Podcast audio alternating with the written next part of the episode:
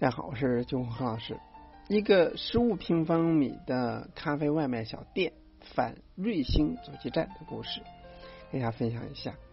瑞星咖啡疯狂扩张了一年多，有一些独立咖啡馆老板呢已经撑不下去了，尤其是以外卖为主打的门店。湖南长沙一个开在社区的十五平方小店，刚开业不久就盈利了。原本岁月静好的做着自己的小生意。然而，想三个月之后了，离他一百米远来了家七十多平方的瑞幸，就开在对面。使其日营业额呢，直接从一千降到了二百。被逼到绝境的情况下呢，九零后老板呢，积极的调整，摸索出一条生存之道。来看看这场反瑞星阻击战是怎么样回事。开业三个月之后呢，一百米之外开了家瑞幸咖啡。沙子塘是长沙最老的社区之一，而常住人口了一万余人。二零一八年八月二日，仰望咖啡的老板李成汉把第二家店开在这里。而李成汉想很清楚，这个老社区十五平方小店，房租不到两千每月，那么却能辐射到附近的。凯宾斯基酒店以及顺天北塔、南塔，还有万博会等四座写字楼，且周边的精品馆子极少。而这个以外卖为主打的小店呢，不到二十元的客单价，加上选址得当，经过李成汉的一波开业活动呢和美食自媒体的报道之后，生意的蒸蒸日上，基本上呢一天能够卖到一千元。而我们的这样的小店呢，租金低，算上人工呢、设备、装修折旧，三十元一杯是盈利平衡点，三十杯是盈利点，所以呢，刚开业不久就能够盈利了。李成汉是这样说的。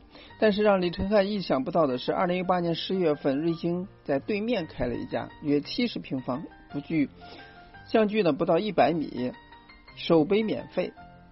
更悲剧的是，双十一期间的瑞幸举办了狂欢节，从十一月六日到十二月十二日，连续一周充值一送二这样的活动，相当于三折。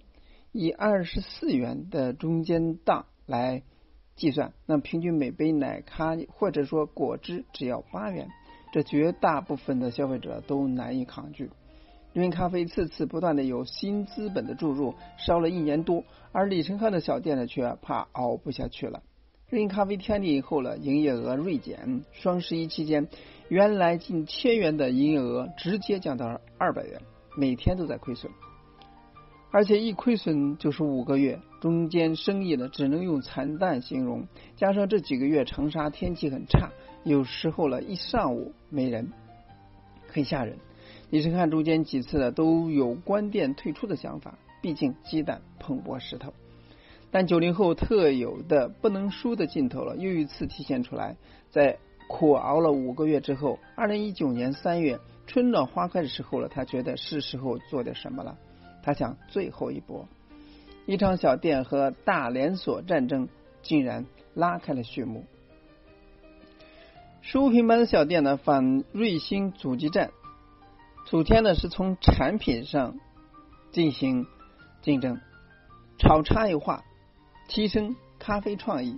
生意不好的时候呢，我一直在反思，觉得自己的有一家第一家店成功，盲目自信。瑞星来了之后呢，认为自己的产品好，消费者一定会回来，所以呢，并没有任何改变。而实际上，口感上的细微差异被巨大的补贴冲散了。而且呢，瑞星的品牌强。有些人认为品牌，有些人认识到必须拿产品开刀，让我们的产品呢有明显的差异才能突围。李成汉反思道：“那小店的灵活性和产品的创意性是优势。”李成汉先是升级了牛奶，换了一个新品牌，改良口感；其次是推出了春风得意、香茅拿铁等创意咖啡。根据李成汉介绍，春风得意使用了椰浆加咖啡加鲜奶加。薄荷叶组成产品一推出来，回头客了很多，到现在呢还是爆款。今年创意咖啡是热点，是很多行业人士曾表示，创意咖啡制作复杂，不易标准化，连锁品牌呢做起来很难，已经成为了小店对抗大连锁有力的武器。李承汉就把握了这一个热点，让创意咖啡成为主打款，从而呢和瑞英形成了产品差异化。第二是会员，降低充值门槛，让会员和会员交朋友。会员制是李承汉从第一家店开始制运作的，第二家依然执行会员制，充值五百即可成为会员，享受会员相关的福利。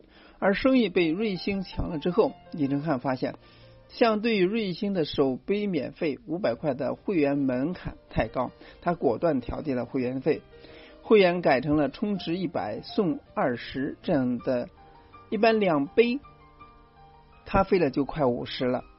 稍微一算，觉得会员很划算，会员卡的成功率大大提升。根据三四月的数据显示，会员卡降低门槛之后呢，甚至每天成功充卡三到十个。截止到发稿统计呢，这家已经累积五百个会员。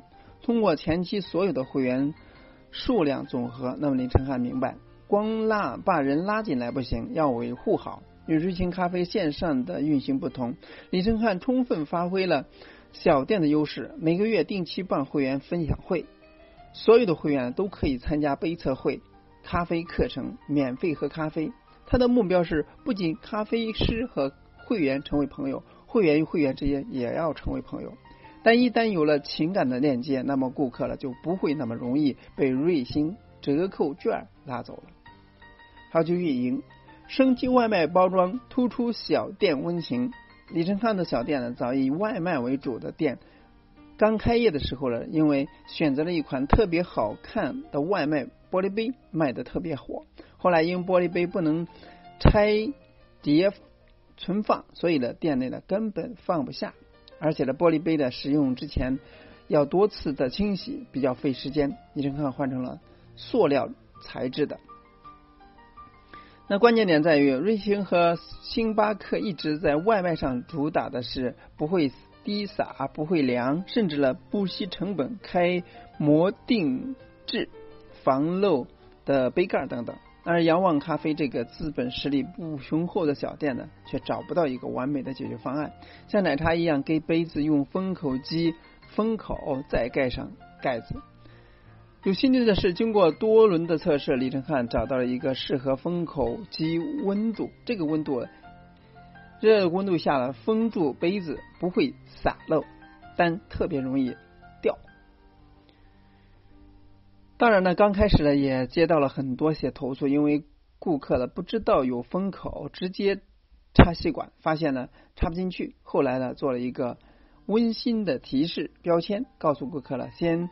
啊，揭掉封口再喝，贴在外卖袋子上显眼的位置，不仅拆掉，啊，投诉率降低，那么顾客了感动这个小细节，满意度了也大大提升。除此之外，在外卖上呢，热饮多套一个杯子用来保护温度，还升级了一款设计感不输于瑞幸外卖的纸袋子。那新客首次点单呢，会赠送一包。店内的挂耳，熟客点单后呢，赠送新产品的试饮装，增强顾客的附加值，提升复购率。营销巧用外卖平台推广，积极蹭热点。广告投放从三月中旬开始做的，也是关键点。为什么放在最后写呢？因为产品包装等细节做不好，那么把人拉来了也留不住，广告费了才是真的打水漂了。李承汉推广呢，主要是大众点评的竞价排名，每天的预算三百到五百元。因为中午出价过高，他避免了午高峰，以一次一到两块的出价，每天呢能带来十五单的生意，不算好，但关键是让顾客了多看了几次。四月初的时候，李承汉开了仰望咖啡的第三家八平米的外卖店。同时呢，在美团和饿了么做了三店连推的海报定向投放广告，按点收费。第二家店的预算呢是每天一百元，还在美团、饿了么外卖平台开放每月八日买一送一的活动，线下门店呢开放每周一会员第二杯半价的活动。那么在月初的时候呢，通过促销把销量和排名呢冲上去。除了广告推广，李承翰还懂得追热点。复联四上映的时候呢，那么由于很多人抢到了都是半夜的票，他果断延长了营业时间到凌晨，开展了下午七点到十二点线上线下半价活动。没想到活动第一天在六个小时内就卖掉了二百多杯。四月底的时候呢，现稍嫌的竞价排名和海报广告已经停掉了，三家店的广告费花了小一万，核算到每一家店的三千多元费用。但是李承翰觉得很值，品牌被炒热了，炒到了固定的顾客，形成了固稳定的复购。五月份销量了不降反升了。截止发这个这目前呢，仰望咖啡沙子塘店。那么四月十三日到五月十二日，那么美团上销量三百单，饿了么四百一十九单，线上总出杯超过了一千五百杯，线下门店呢出了一千八百杯。那现在每天的营业额又回到了每天的八百到一千元。瑞幸咖啡再牛，总有一些人不关注它，那总有一些人愿意为了更好的口感花几块钱。通过一系列的组合呢，我们找到了这样一小波人。总之呢，和同一些行业人聊天的时候呢，我也提到了自己生意被瑞幸咖啡冲击很大。那首杯免费这个活动呢，每个喝咖啡的人呢，身边呢都能找到十个八个不喝咖啡的人。用朋友的 A P P 注册之后呢，邀请成功就要送一张券，那一个月咖啡就有了。那么短短时间内呢，对我们冲击的是很大的。虽然喝咖啡的人更讲究情怀、专业，但不花钱或者说更便宜的咖啡显然更有吸引力。洋咖啡的一系列推广活动中，也是买一送一效果最好。所以呢，即使在有品位的咖啡消费者当中呢，价格依然是影响消费者频次的主要因素。这是洋咖啡、瑞幸咖啡战争中留给我们值得思考的地方。如果让一杯好咖啡成为日常，价格是第一关。所以通过以上的一个案例呢，说明了那么咖啡生意呢还是有头可赚的。关键说你是怎么去运营，找差异化，做出独特的产品，以及有效的营销，这是三点重要需要考虑的。不管是咖啡师还是店面老板，要重点从这个三门做找出突破点，让自己的店面生意好起来。那希望能给大家有所帮助。今天到这里。咱们下次再见。